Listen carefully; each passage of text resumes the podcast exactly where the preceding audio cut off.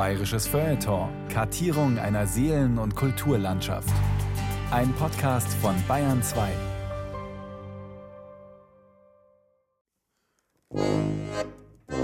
Wir waren in Lechbruck, wir haben eine Bekannte besucht und da waren wir bei so einem typischen Heimatabend.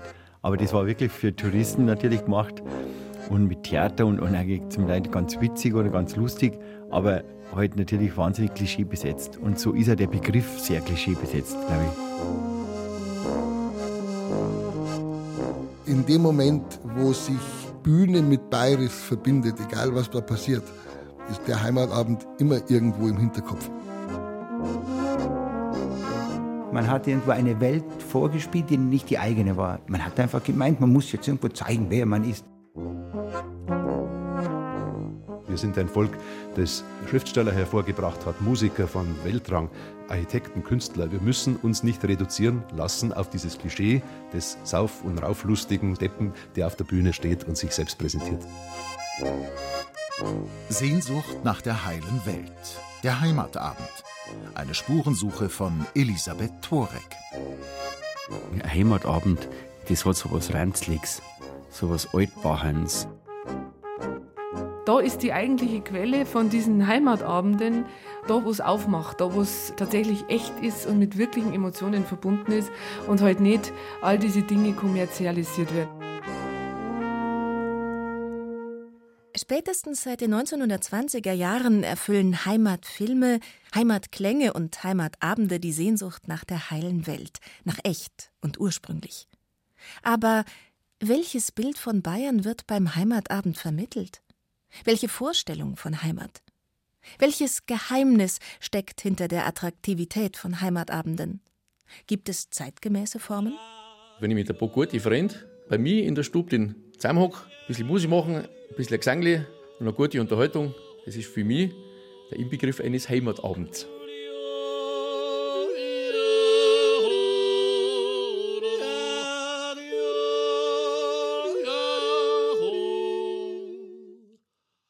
Der Musiker Christoph Griener gestaltet sich seinen Heimatabend daheim in Mittenwald selber. Im kleinen Kreis und ganz ohne Zuschauer. Ein typischer Heimatabend in den alpinen Tourismusgebieten schaut anders aus. Dann spielen Einheimische mit Gamsbart und Lederhosen auf der Heimatbühne im Haus des Gastes den Urlaubern Brauchtum vor. Ursprünglich und echt. Oder besser gesagt, was sie dafür halten. Gorselschneuzen, Kuhglockenläuten, Watschentanz und kitschige Einakter. Der Heimatabend ist gut 130 Jahre alt und fast zeitgleich mit den Trachtenerhaltungsvereinen und den Verschönerungsvereinen entstanden. Der Heimatabend, eine Kombination aus inszenierter Heimatpflege und touristischer Heimatkunde, war in vielen Fremdenverkehrsorten jahrzehntelang der wichtigste Bestandteil der Gästeunterhaltung. Inzwischen hat er sich in der alten Form überlebt. Musiker wie die Brüder Christoph und Michael Well weinen dem touristischen Heimatabend keine Träne nach. Zu klischeebesetzt, rückwärtsgewandt und ranzlig ist diese Art von Brauchtumspflege. Andere wiederum beklagen die nun fehlende Gelegenheit, den Urlaubern zu zeigen, wer man ist.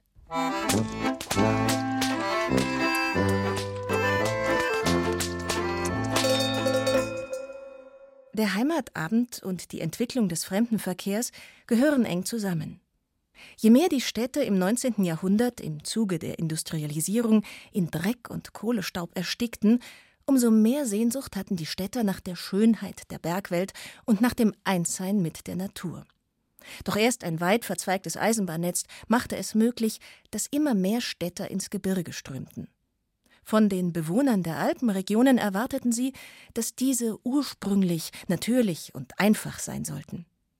Bald passten sich die Einheimischen diesem Bild an. Sie entwickelten Programme zur Unterhaltung der Gäste. Das war die Geburtsstunde des Heimatabends, meint der Volkskundler Andreas Koll. Mit dem Beginn der Sommerfrisse musste man natürlich den Menschen, die da kamen, irgendetwas bieten und dann hat man einfach Unterhaltungsprogramme erfunden. Und in dem Zusammenhang sind eben diese Heimatabende entstanden. Da hat man bestimmte Dinge, die es bereits gab, institutionalisiert. Da wurde dann zugeplattelt, nicht mehr auf dem Berg oben, sondern rituell auf der Bühne. Dadurch ist es zu einer Kommerzialisierung dieser Tradition gekommen. In dieser Verbindung die Menschen im Gebirge als diejenigen zu betrachten, die noch Natur haben, die ursprünglich leben, war das etwas, was eine ungeheure Popularität erreicht hat. Dazu kam, dass die Städter gedacht haben, wenn sie die Kleider der Bergbewohner anziehen, und wenn sie sich mit diesen verbrüdern, dann können sie an dieser Ursprünglichkeit teilhaben. Wenn man die bayerischen Traditionen anschaut, ist immer das Entscheidende seit Jahrhunderten ursprünglich und echt. Diese Sehnsucht gibt es nach wie vor und die gibt es heute noch mehr als damals als Gegenentwurf der städtischen Welt, als Gegenentwurf der Globalisierung.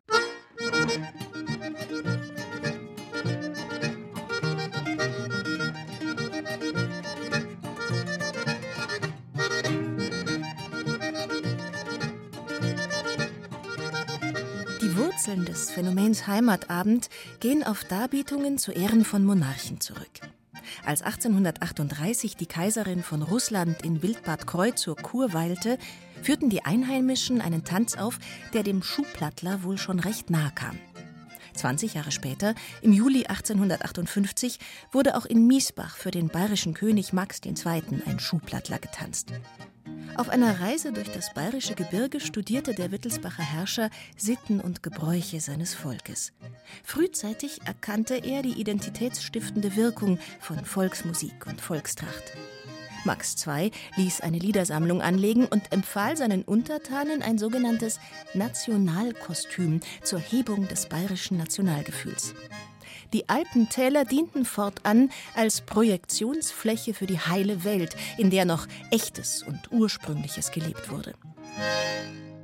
Die ferne Gera Zeitung vom September 1899 verbreitete diesen Gedanken vom Heimatidyll. Wenn man in das bayerische Oberland kommt, dann ist einem gleich die stille und innige Gegend mit den harmlosen, frohen, den ganzen Tag singenden Menschen lieb, dass man jedes Jahr dorthin möchte. Nirgends wird einem so froh ums Herz, nirgends kann man den Verdruss der Stadt so schön vergessen.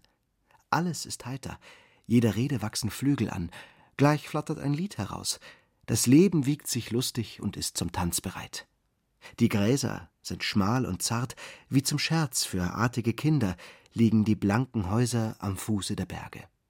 Hier kann man nicht traurig sein, die Gegend erlaubt es nicht. Die Leute, die da wohnen, sind eins mit ihrer Heimat. Mit dem Ausbau des Bahnnetzes wurden die Dörfer im Alpenvorland rasch zu beliebten Fremdenverkehrszielen. Das veränderte nicht nur die Menschen, das veränderte auch die Landschaft. Es ist ja so, dass nicht nur der Heimatabend eine Inszenierung ist. Das ganze Land ist eine Inszenierung. Auch die Landschaft. Um diese Sommerfrische zu ermöglichen, mussten Wege gebaut werden, damit man an die entsprechenden Stellen im Berg hinkommt, wo man diese Aussichten hat. Also die komplette Landschaft wurde inszeniert. Die Orte mit den Unterkunftsmöglichkeiten sind eine Inszenierung. Und der Heimatabend findet ja schon in dem Moment statt, wo ich aus meinem Hotel den ersten Schritt aus der Haustür raus mache, weil ich ja auch da bereits die Inszenierung sehe.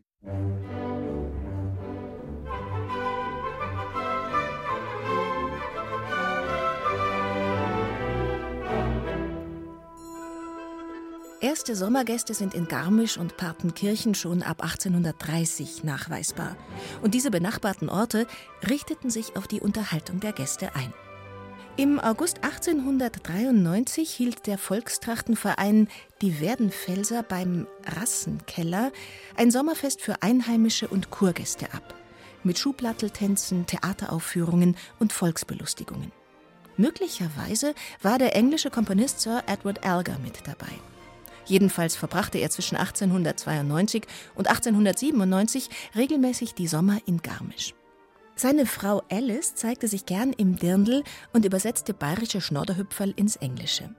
Edward Elgar registrierte sehr genau, wie Werdenfelser Burschen in der Gaststube des Hotels Drei Mohren zur Zittermusik plattelten, wie sie aufhüpften und sich auf die genagelten Schuhe schlugen.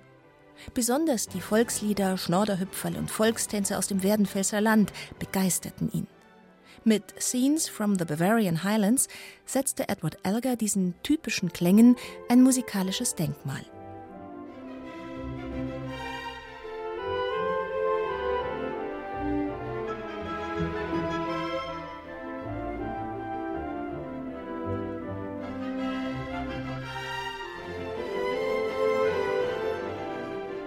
Besonders wohlhabende Engländer flohen im Sommer aus ihren rußgeschwärzten Städten in die Alpen und genossen dort die reine Luft und das saubere Quellwasser. Der Schriftsteller D.H. Lawrence, später bekannt geworden durch seinen Skandalroman Lady Chatterley, war einer von ihnen. Im August 1912 kam er mit seiner geliebten Frieda von Richthofen ins Isartal. In Beuerberg beobachtete er im Gasthaus die einfachen Bauern beim Volkstanz. Ihre ungestüme Vitalität hielt der spartanische Geistesmensch in seinem Roman Mr. Noon fest und verbreitete damit das Bild vom ständig schuhplattelnden, vor Kraft strotzenden Alpenbewohner. Einmal gingen Gilbert und Johanna abends ins Wirtshaus, wo zitternd näselten und Männer in ihren schweren Bergschuhen den Schuhplattler tanzten. Es herrschte ungestümes Durcheinander, ungestümer Lärm und ein Gefühl ungestümer Vitalität. Gilbert mit seiner fatalen Zurückhaltung zögerte mitzumachen. Aber Johanna, die mit strahlendem, erregtem Gesicht zusah, wurde aufgefordert und nahm den Tanz an. In all dem Rausch und Staub wurde sie von einem lüsternen Dörfler mit langem Schnurrbart und kleinem Tirolerhut in den Tanz geführt. Wie kräftig und muskulös er war, das grobe männliche Tier mit seinen großen, neugierigen blauen Augen. Er packte sie mit seinen großen Händen unter den Brüsten und warf sie im Augenblick des Tanzhöhepunkts in die Luft und stampfte wie ein Stier mit seinen großen beschuhten Füßen. Und Johanna stieß einen bewusstlosen Schrei aus, wie ihn eine Frau auf dem Höhepunkt der Umarmung ausstößt.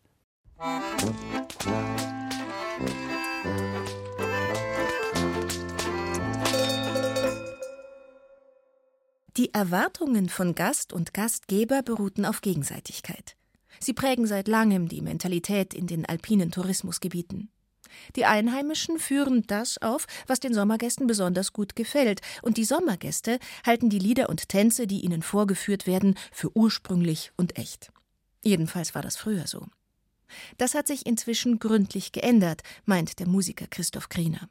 Die Touristen in den 50er Jahren, die wollten das Bayern-Klischee erleben, wie es in den, in den Medien vorgegaukelt wurde. Und das wollten sie in ihren Urlaub einfach live erleben, weil sie gedacht haben, die ganzen Bayern sind ja nur jodelnd, plattelnd unterwegs. Und das hat man aus fremdenverkehrstechnischen Gründen natürlich dann auch vermarktet und, und das gegeben, was sie wollten. Gell. Heute ist der Mensch ein bisschen aufgeklärter. Die Medien geben auch nicht mehr so ein typisches Bayern-Klischee ab. Ich glaube, dass der heutige Kurgast mittlerweile authentisches Brauchtum, Schublatteln erleben will, wie es eigentlich bei uns ist. Dass es sich die Zeit geändert hat und dass er also wirklich das Echte sucht und nicht das Kitschige. Werte Urlaubsgäste aus nah und fern, aus Nord und Süd, Früher war es ein bisschen ein tollpatschiger Tourismus und man hat dann auch vorgespielt. Die Zeit ist vorbei. All das, was sozusagen für den Einheimischen gut ist, ist jetzt auch für den Touristen gut. Wir gehen in dieselben Gasthäuser, wir machen dieselben Wanderungen, dieselben Radwege. Dasselbe ist mit der Kultur. Der Tourist, der heute kommt, will nicht etwas vorgespielt bekommen, sondern will das, was halt normal ist, was halt hier passiert. Wenn wir uns Volksmusik anhören, dann hören wir uns halt keine kitschige Musik an, sondern das soll sie schon gut sein. Ne?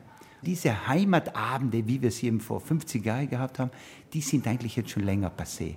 Sagt Paul Rösch, Tourismusexperte und Bürgermeister von Meran. Das Wort Authentizität spielt in der Tourismuswerbung bis heute eine herausragende Rolle. Denn der Gast wünscht sich an seinem Urlaubsort ein authentisches Erleben, etwas Eigenständiges, das er nirgends sonst bekommt. Doch was ist schon echt und was ist unecht?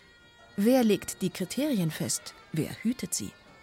Eine Frage, die seit der Gründung der Trachtenerhaltungsvereine die Gemüter bewegt. Michael und Christoph Well haben sich nie um die Gralshüter der Volkskultur gekümmert. dadurch ist uns aufgefallen, als Kinder und dann in der Pubertät, dass das ja nicht mehr so stimmt. Und dass man diesen Heimatbegriff auf neue Fürs stellen kann. Genauso wie es mit der Volksmusik ja ähnlich war. Und so haben wir versucht, damals als Biermüsselblasen und jetzt als Wellbrüder aus dem Biermoos, dass wir den Begriff ein neues Fundament in der Jetztzeit geben. Und diese Einteilung, was ist echte Volksmusik und was ist unechte Volksmusik, die hat lang nachgewirkt. Auch. Und ist immer noch, weil, weil das Leute sagen, das ist nicht echt, was ist echt.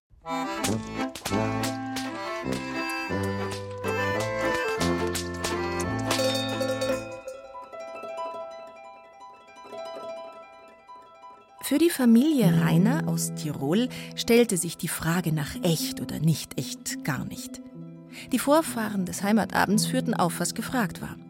Um 1830 jodelten sich diese Tiroler Alpensänger in grotesk aufgeputzten Doulieu-Gewändern kreuz und quer durch Europa. Für gutes Geld, versteht sich. Sie brachten ihre Lieder dorthin, wo damals viele Urlauber herkamen, nach England. Dort machten sie ihren kitschigen Alpenkulissenzauber salonfähig und rührten die Werbetrommel für das Zillertal, aus dem sie stammten.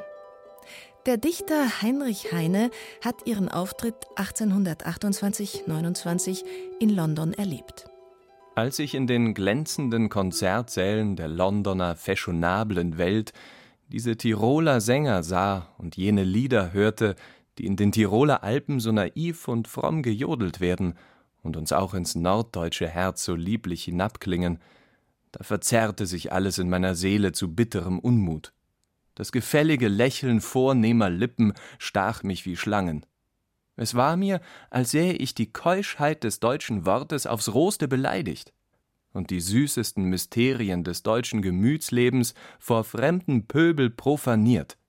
Ich habe nicht mitklatschen können bei dieser schamlosen Verschacherung des Verschämtesten, und ein Schweizer, der gleichfühlend mit mir den Saal verließ, bemerkte ganz richtig, wir Schweizer geben auch viel fürs Geld, unseren besten Käse und unser bestes Blut, aber das Alphorn können wir in der Fremde kaum blasen hören, viel weniger es selbst blasen für Geld. In den Bergen ging es ja immer arm zu. Also sind die Leute raus in die Ebene, haben dort verdient und haben dann Musik gemacht und haben von dieser schönen Heimat gesungen, von der schönen Alm und von der Sängerin und, und, und, und. Und was ist dann passiert? Irgendwann sind Menschen gekommen von außen, diese Alpen zu besuchen und die Einheimischen haben die Landschaft inszeniert. Und diese Inszenierung geht bis heute. Und die Frage nach echt und unecht ist immer so eine besondere Frage. Ich glaube, dass diese Zillertaler genau das gesungen haben, was der Städter zu der Zeit wollte. Und das ist heute auch nicht anders. Wenn die Kasloter Spatzen singen, eben von dem Mädchen mit dem erloschenen Augen, in den Bergen ist die Welt halt heil.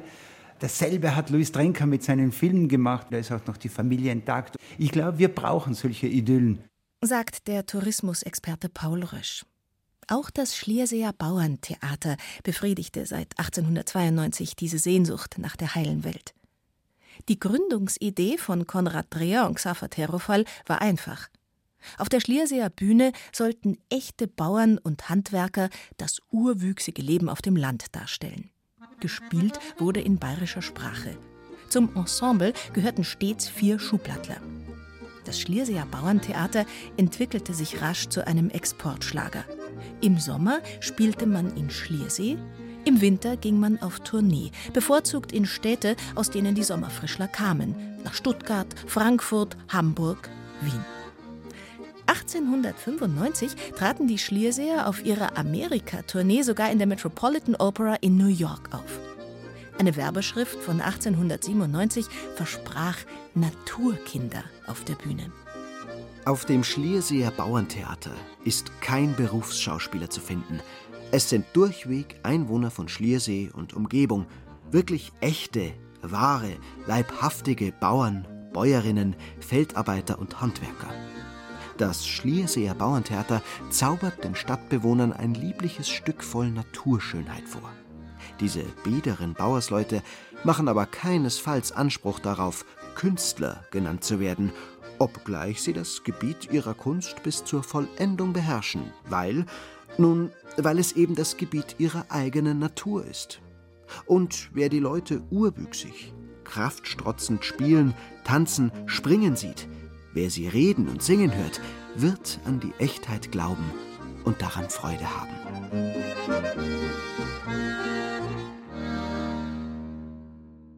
Und auch was die, so die Entstehung oder sage ich jetzt mal die Wurzeln des bayerischen Kabaretts anbetrifft, die natürlich einerseits aus dem Volkstheater kommen, andererseits aber auch natürlich von diesen Brettelabenden, von diesen Wirtshausrevuen, die es halt gegeben hat im Zuge der Industrialisierung, wo halt immer mehr Arbeiter nach München kamen, aus der Oberpfalz, aus Niederbayern und die halt sehr viel einfach im Wirtshaus waren.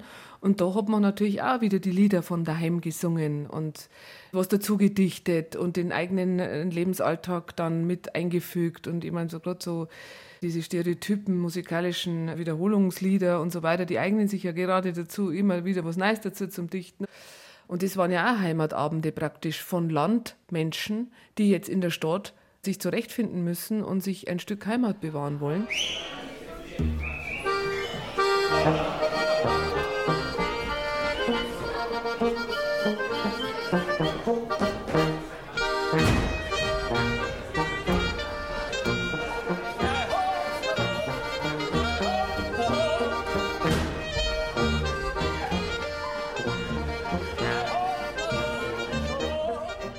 Zwischen 1850 und 1900 verfünffachte sich die Einwohnerzahl Münchens von 98.000 Einwohnern auf eine halbe Million.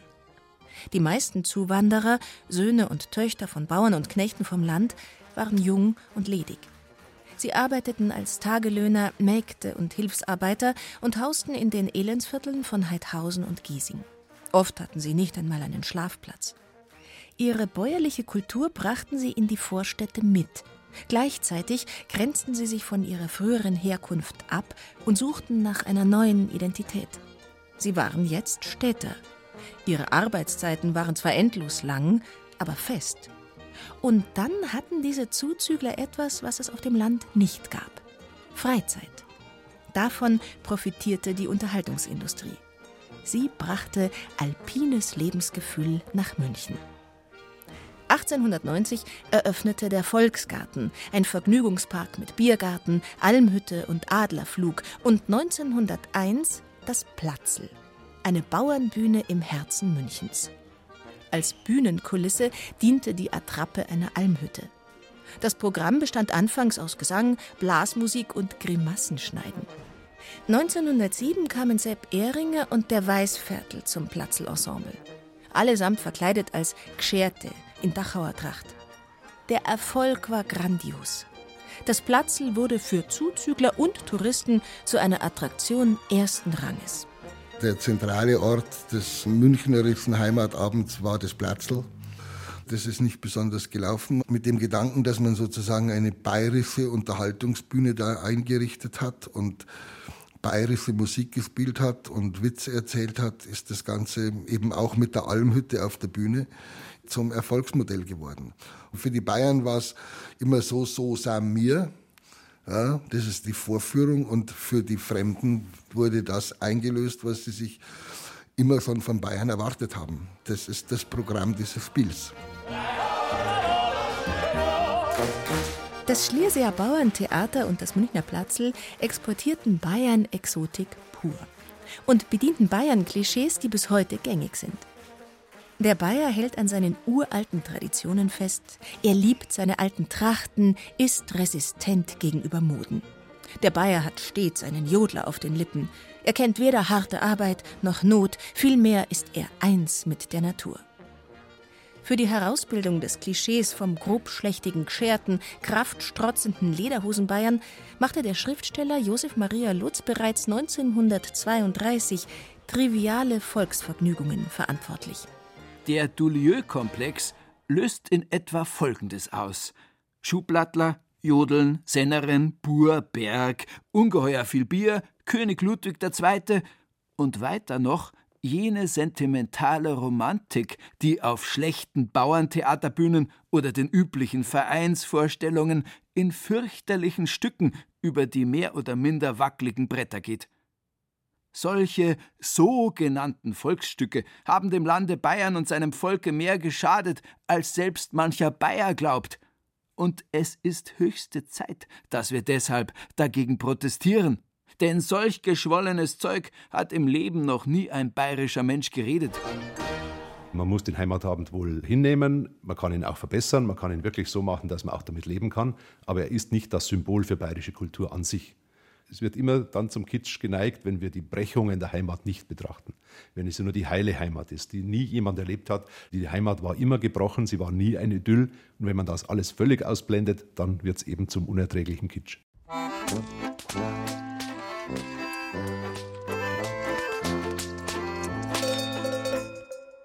Ich denke, dass es immer Interessen gibt, diese Traditionen auch ideologisch vereinnahmen zu wollen. Das ist etwas, was sich durchzieht, seitdem man die Tradition im 19. Jahrhundert neu erfunden hat. Und gerade der Begriff echt und nicht echt ist immer mit Ideologie behaftet.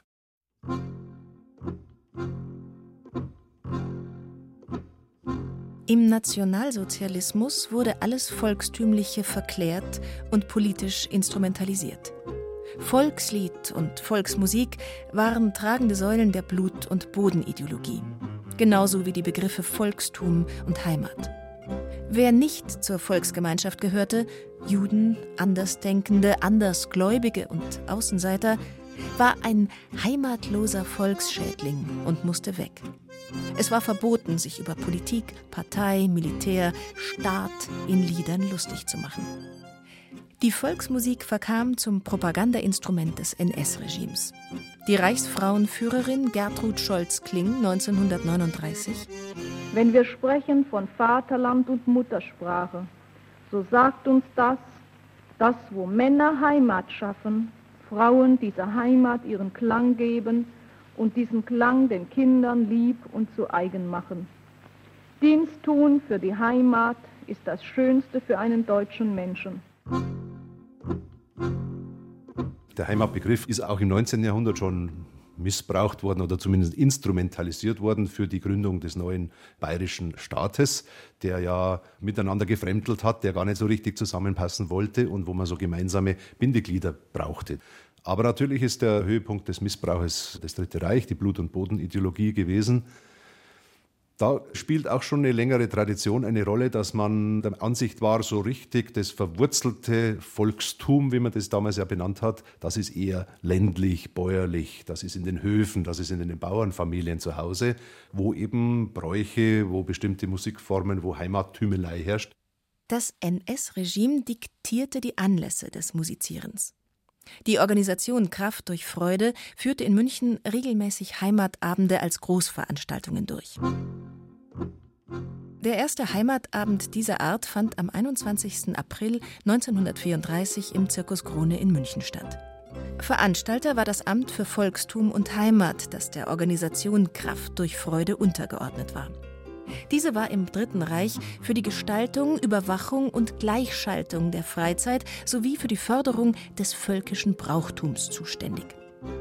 Auf dem Plakat für diesen ersten Heimatabend war als Blickfang ein Trachtler mit Lederhose und reich geschmückter Joppe vor einer Gebirgskulisse zu sehen. Die Parteizeitung Völkischer Beobachter berichtete am 23. April 1934, dass man es hier fertigbrachte, das Intime, das heimelige urbayerischen Wesens, das, was aus dem Dorf, aus dem stillen, versonnenen Kreis eines kleinen Wirtsgartens irgendwo in den Bergen oder gar von der Alm herunterkommt, dies in der Masse und für die Masse, ohne Einbuße seiner Eigenart zu geben, muss man ein Meisterstück nennen. Heimatstimmung erfüllte von Anfang an das grün gezierte Rund mit den nicht mehr wegzudenkenden roten Fahnenbahnen und Hakenkreuzstreifen. In der farbigen Pracht der Heimat, in kurzer Wichs und Dirndl, mit schönen alten und echten Trachten rauschte das herein. Da waren die Wackersberger Gebirgsschützen, die Ettaler Bläser und Sänger, die Werdenfelser aus Garmisch, die Gussweiler, Mittenwalder, Miesbacher und Ohlstädter. Der Geiger Blasi von Ohlstadt, Heimatdichter im bäuerlichen Rock, machte den Ansager. Dies ist die echte Freude, die aus der urwüchsigen Kraft ihr Leben schöpft und dabei keine Unterschiede kennt. So leiteln wollen wir's da, wie's der Hitler will. Ich mein, a grad so kunst's grauen, wie der Geiger Blasi sagte.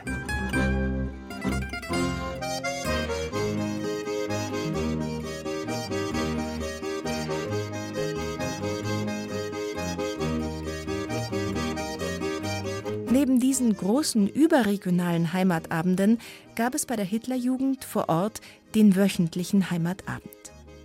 Dieses regelmäßige Beisammensein im HJ-Heim war fester Bestandteil der Erziehung der Jugendlichen zu Rädern im Getriebe der Diktatur. Die Heranwachsenden hörten propagandistische Radiosendungen und übten chauvinistisches Liedgut ein, das sie bei Geländeübungen, Aufmärschen und am Lagerfeuer begeistert sangen. Damit wurde der Begriff Heimatabend flächendeckend verbreitet.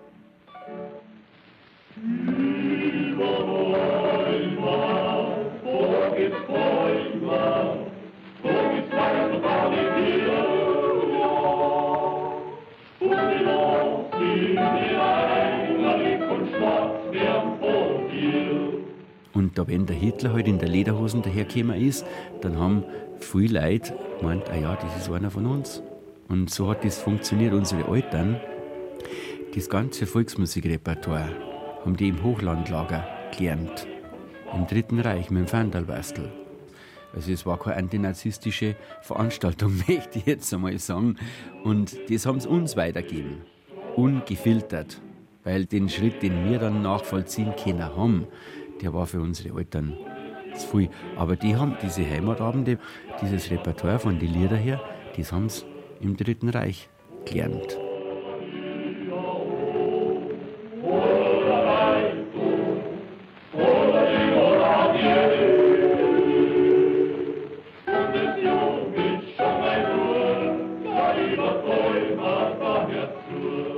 ein schöner Jodler ist ein schöner Jodler und der ist dann besetzbar politisch, weil er erst einmal frei steht. Und deshalb ist es mit Sicherheit so, dass man da immer ganz, ganz wachsam sein muss, wo der Heimatabend so eine völkische Komponente bekommt. Und diese Phänomene haben wir heute immer noch in sehr zweifelhaften Dialektbewahrern äh, der Volksmusikantenpolizei, die es gibt. Das gefällt mir gar nicht. Und da heißt es immer nur wahnsinnig wachsam sein. Da wird es ausgrenzend, ja, und das ist natürlich das, was wir jetzt nicht wollen.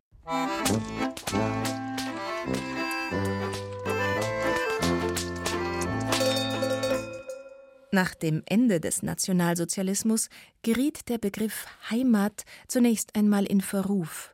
Zu sehr war dieses Bedürfnis nach Zugehörigkeit ideologisch missbraucht worden. Gleichzeitig war die Sehnsucht nach einem Zuhause in dieser Zeit besonders groß, weil viele Menschen durch den Krieg ihre bisherige Heimat verloren hatten. Allein in Bayern suchten knapp zwei Millionen Heimatvertriebene aus dem Sudetenland, Schlesien, Pommern und Ostpreußen nach einem sicheren Platz für einen Neuanfang. Dazu kamen die Kriegsheimkehrer sowie Überlebende der Konzentrations- und Arbeitslager. Für sie alle fühlte sich die neue Heimat Bayern fremd und unbekannt an. Bei Heimatabenden trösteten sich die Flüchtlinge über den Verlust ihres früheren Zuhauses. Luise Kinseer erinnert sich. Bei uns in Niederbayern, da gab es so Heimatabende und die waren dann eigentlich äh, für die Flüchtlinge. Also meine Oma ist zu so Heimatabende gegangen. Also das war so gar nicht bayerisch, sondern dadurch, dass halt die Hälfte meiner Familie aus dem Böhmerwald kam, aus Krummau, haben die sich da immer zu so Heimatabenden getroffen und haben dann so Lieder aus der Heimat gesungen. So ist jetzt für mich Heimatabend eher ja, in der Fremde sein und äh, an die Heimat denken, die so weit weg ist und die man verloren hat, verbunden. Meine Oma, wenn da die alten Lieder da gesungen hat, dann wurde ja immer geweint. Also das war nicht irgendwie lustig oder unterhaltsam, sondern es war halt so das Teilen dieses Verlustes der Heimat. Und oberbayerische Heimatabende, die jetzt halt für Touristen gemacht sind, die haben eine ganz andere Funktion und einen ganz anderen Zweck natürlich. Das ist ja zur Unterhaltung gemacht. In den Tanzcafés und Eisdielen erklang zur Unterhaltung in den 1950er Jahren schnell wieder gute Laune Musik. Heimatklänge und Heimatfilme sollten die Not und den verlorenen Krieg vergessen machen. Heimatabende erlebten mit dem Entstehen des Massentourismus im Wirtschaftswunder ihre Hochzeit. Sonderzüge brachten Erholungssuchende aus ganz Deutschland in die Alpenregionen. Zur Schau getragen wurde die Sehnsucht nach dem Idyll. Ein künstliches, verkitschtes Elblertum. Georg Rauchenberger, Altbürgermeister von Benediktbeuern, erinnert sich. Da muss man schon sehr aufpassen, dass das nicht dann in die Richtung Kitsch geht. Also ich kann mich erinnern, dass man vor 30, 40 Jahren in einem Heimatabend ab und zu mal so ein Gästeplattler oder irgend sowas gemacht hat. Und das ist schon eine ganz sensible Geschichte. Also da muss man schon wirklich aufpassen, dass das dann nicht in eine Richtung geht, wo man sagt, also das hat jetzt eigentlich mit der Tradition nichts mehr zum Tor.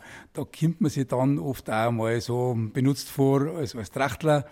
Da wird halt die Tracht und die alpenländische Tradition oft einmal sehr verfälscht dargestellt.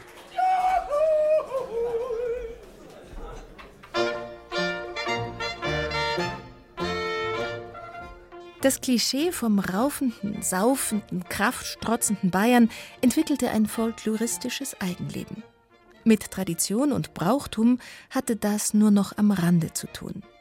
Luise Kinseer, ein äh, Phänomen der bayerischen Mentalität ist ja meiner Meinung nach auch, dass der Bayer so viel Selbstbewusstsein hat, dass er sich selber so gern feiert und sich selber so super findet und so, dass er sich selbst nicht zu schade ist, sich zum Deppen zu machen, wenn er sich einen Vorteil daraus verspricht. Also sei es jetzt finanziell oder mit Macht. Der Bayer protzt auch gern mit dem, was er hat. Und das kehrt dann alles zusammen, ja. Und wenn dann die Fremden kommen, dann führen wir ihnen das halt alles vor, was wir haben. Dass das dann halt banalisiert wird, was eigentlich da ist an Humor, an Musikalität, an Lust am Spielen und des Herzeigens, dass das also eine banale Komponente bekam in den 50er, 60er Jahren, lag, glaube ich, generell an einer Banalisierung und Unterhaltungslust der Kultur. Schlicht einfach bunt, lustig.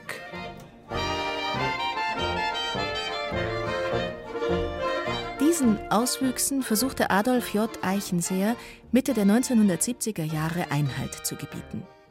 Der Bezirksheimatpfleger der Oberpfalz forderte damals mit der provozierenden Frage Heimatabende ja oder nein Qualität und Wahrhaftigkeit anstelle von Kitsch, Verzerrung und Klischee. Norbert Göttler, amtierender Bezirksheimatpfleger von Oberbayern, sieht 40 Jahre später in Klischees und Verzerrung die Grundlage für Ausgrenzung. Wir fallen ja auch auf Klischees rein, woanders. Wenn wir nach Spanien reisen, nach Mexiko oder sonst irgendwo hin, gehen wir auch ganz gern dorthin, wo wir meinen, das wäre ganz typisch. Ein kleines Stück Klischee, Stereotyp, ist wahrscheinlich lebensnotwendig. Aber natürlich, wenn es so übertrieben wird, dann wird es ärgerlich. Dann wird es so, dass man sich selber auch nicht mehr ernst genommen fühlt. Und wenn es noch massiv übertrieben wird, würde ich auch sagen, wird es gefährlich. Denn zu massiv übertriebene Stereotypen sind natürlich schnell Vorurteile, Grundlage auch für Auseinandersetzungen und Ausgrenzungen. Dafür ist Heimatpflege nicht geschaffen, dafür sollte sie nicht da sein.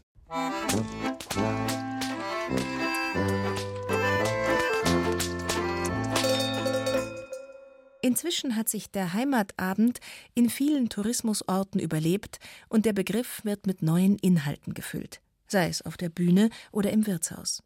Qualität steht bei der Traditionspflege wieder im Vordergrund unverkitscht, unverfälscht und gemeinschaftsbildend, wie Georg Rauchenberger, Altbürgermeister von Benediktbeuern, bestätigt. Manchmal haben wir am Ende vom Jahr, also so im Oktober oder so, haben wir mal einen Dorfabend gemacht.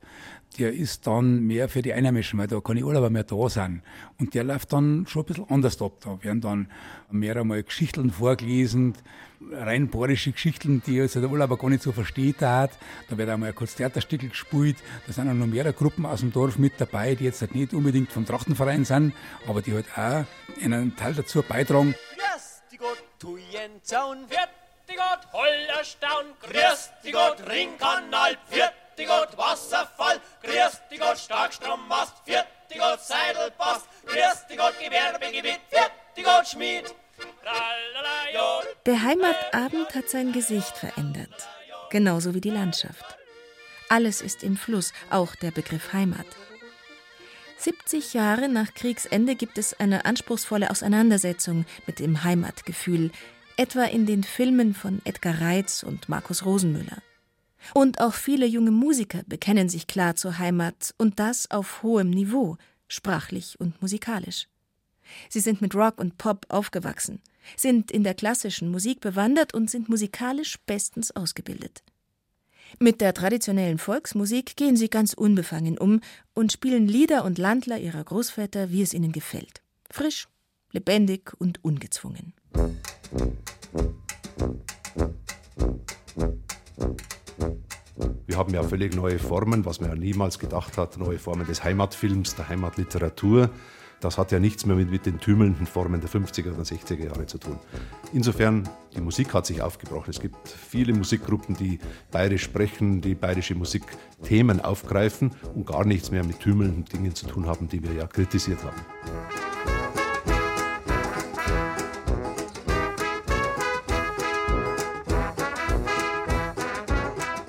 Vermittlung von Heimat hat ja auch sehr stark etwas mit Kunst zu tun. Das heißt, mit der Musik und dem Theater und, und, und. Und man kann sie einfach gut machen, vor allem handwerklich gut.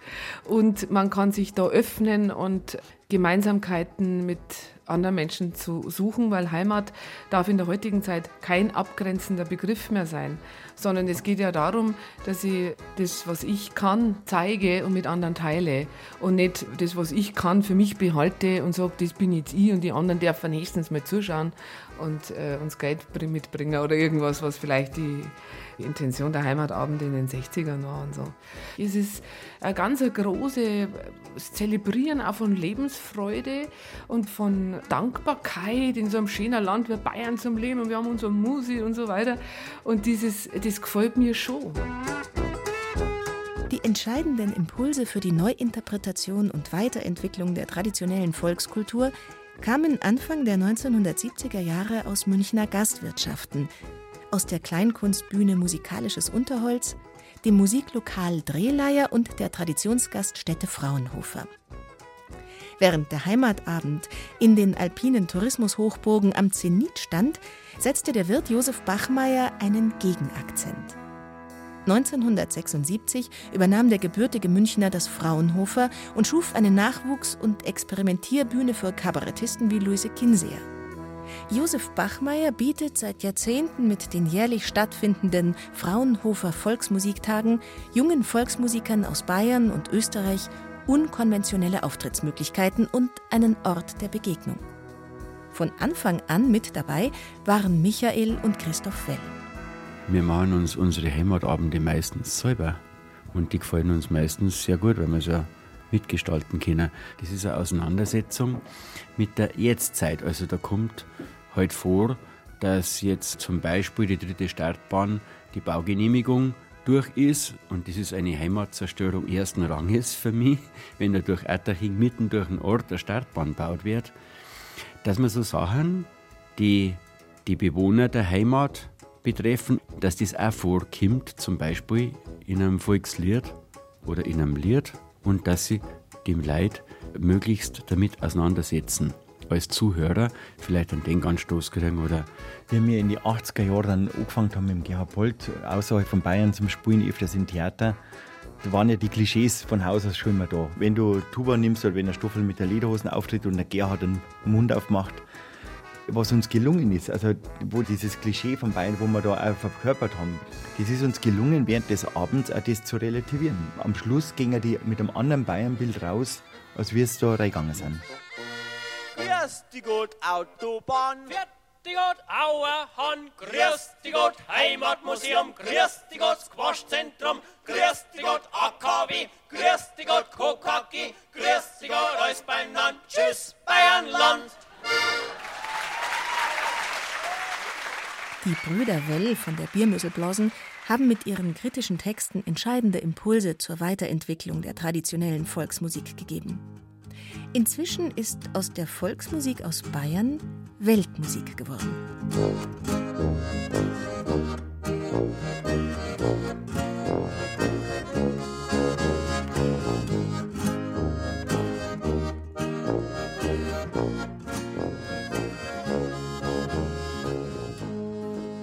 Lokale Klänge mischen sich mit Klängen aus aller Welt. Und das klingt nicht nur bayerisch oder tirolerisch, sondern argentinisch, türkisch, amerikanisch oder japanisch. Gespielt wird, was gefällt, jenseits von Kitsch und Klischee. In den letzten Jahren kommen die frischen Volksmusikimpulse aus dem Münchner Hofbräuhaus. Die Musikerin Franziska Eimer macht sich dort seit Jahren für die Öffnung der traditionellen Volksmusik in alle Richtungen stark. Bei ihren regelmäßigen Musikantentreffen und mit der Sendung Zamrocken bringt sie in Münchens Mitte gegenüber dem früheren Platzl Musiker aus aller Welt zusammen. Luise Kinseer moderiert diese Sendung. Ist Zamrocken eine neue Art von Heimatabend? Ja, absolut. Also das ist ja also ein völlig offener Abend. Die Franziska Eimer, die auch die Musiker immer organisiert und einlädt, die sagt es ja immer dazu, es darf wirklich jeder kommen, auch der jetzt musikalisch nicht so gut ist. Und da mischt sich halt alles. Und äh, im Sommer sind die immer da, Afrikaner aus Simbabwe, die dann hier gerade sich aufhalten können und auf der Straße spielen. Die hat die Franziska einmal da einfach mal so von der Straße ins Hofbräuhaus geholt und dann spielt man da zusammen und das ist toll. Und dass das dann auch noch eine Sendung jetzt des Bayerischen Fernsehens wurde, womit wir mit dieser Sendung auch ins Ausland gehen, mit bayerischen Musikern auf Musiker der dortigen Heimat treffen. Äh, Volksmusiker, das macht natürlich den ganzen Begriff, kriegt plötzlich eine ganz andere Konnotation.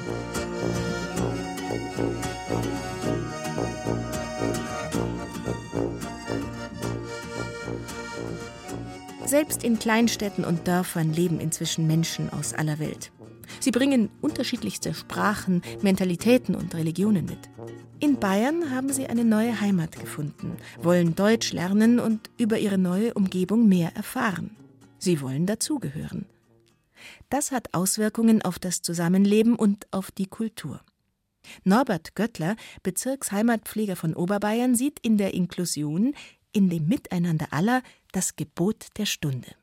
Natürlich gibt es immer irgendwo auch mal die Gefahr der Verengung und Verfestigung. Ich denke auch, der Trachtenbereich muss sich nach vorne hin öffnen. Das tut er in Teilen, in allen Teilen nicht. Da wird man sicher sehr auseinanderhalten müssen. Es ist völlig legitim, wenn eine Gruppe sagt, wir wollen eine Kleidung tragen, wie wir sie kennen, was weiß ich, zwischen 1870 und 1920, genau definiert. Und da wollen wir jetzt auch keine Abstriche machen. Das ist aber was anderes, als wenn man sagt, das ist die einzige richtige Kleidung, das ist die richtige Tracht und alles andere ist falsch. Auch Tracht war wohl immer in Bewegung, wie genau Mundart, wie Sprache, wie Theater. Alles verändert sich und dem muss man schon Rechnung tragen. Der Bezirk Oberbayern, für den ich ja stehe, hat ganz groß auf seinen Fahnen die Inklusion. Das heißt, alle unsere Aktivitäten im sozialen, aber eben auch im kulturellen müssen geprägt sein vom Gedanken Integration von Menschen aller Art in den Dörfern, Märkten und Städten. Und das müssen auch alle bewältigen, sozusagen, die im Bereich des Brauchwesens oder der Heimatpflege sich aktiv beteiligen. Unser Ansatz ist ein inklusiver Ansatz. Möglichst viele, auch unterschiedliche Geister mitzunehmen, ist besser und es ist auch zukunftsfähiger für unser Land.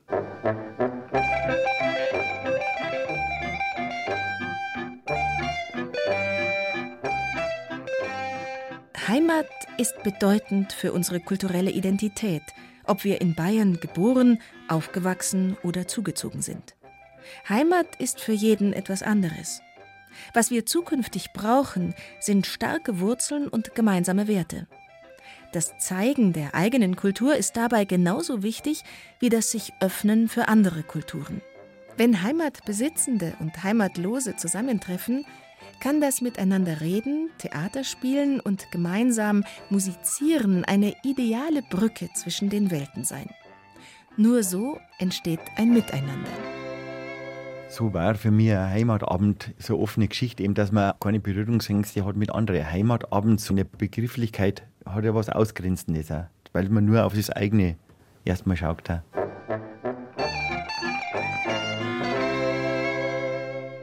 Man sorgt was her, aber man teilt es mit anderen. Man sucht die Gemeinsamkeiten in der Musik. Das hat absolut also einen völkerverbindenden Charakter, der auch funktioniert und auch mir immer wieder Gänsehaut verursacht, weil das einfach so schön ist und der Zusammenklang. Und da geht es weiter für mich. Da macht es auf und da ist es gut.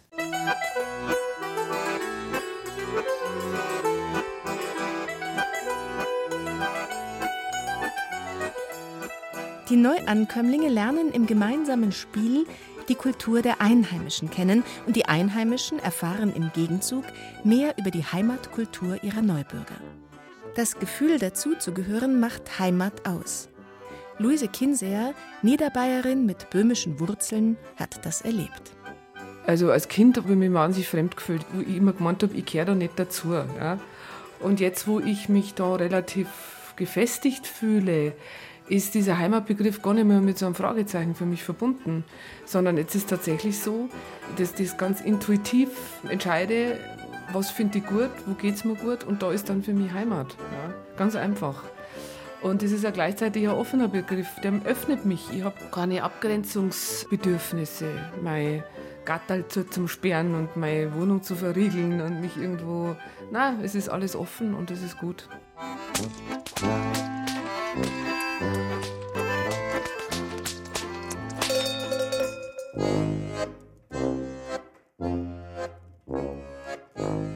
Heimat ist für jeden etwas anderes.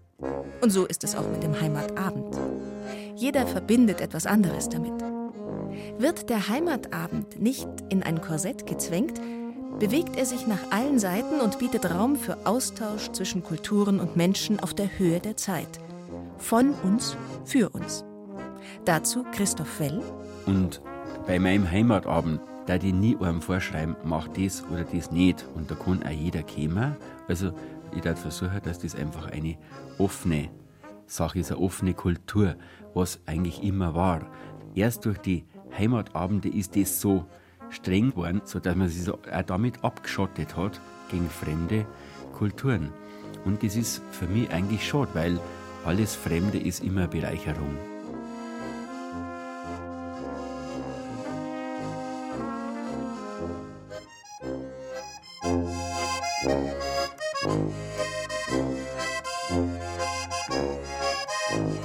Sehnsucht nach der heilen Welt. Der Heimatabend. Eine Spurensuche von Elisabeth Tworek. Die Erzählerin war Susanne Schröder. Außerdem sprachen Benedikt Schregle, Werner Hertel, Burkhard Dabinus und Armin Berger. Ton und Technik Regina Stärke, Regie und Redaktion Heidi Wolf. Eine Produktion der Redaktion Hörbild und Feature des Bayerischen Rundfunks 2015.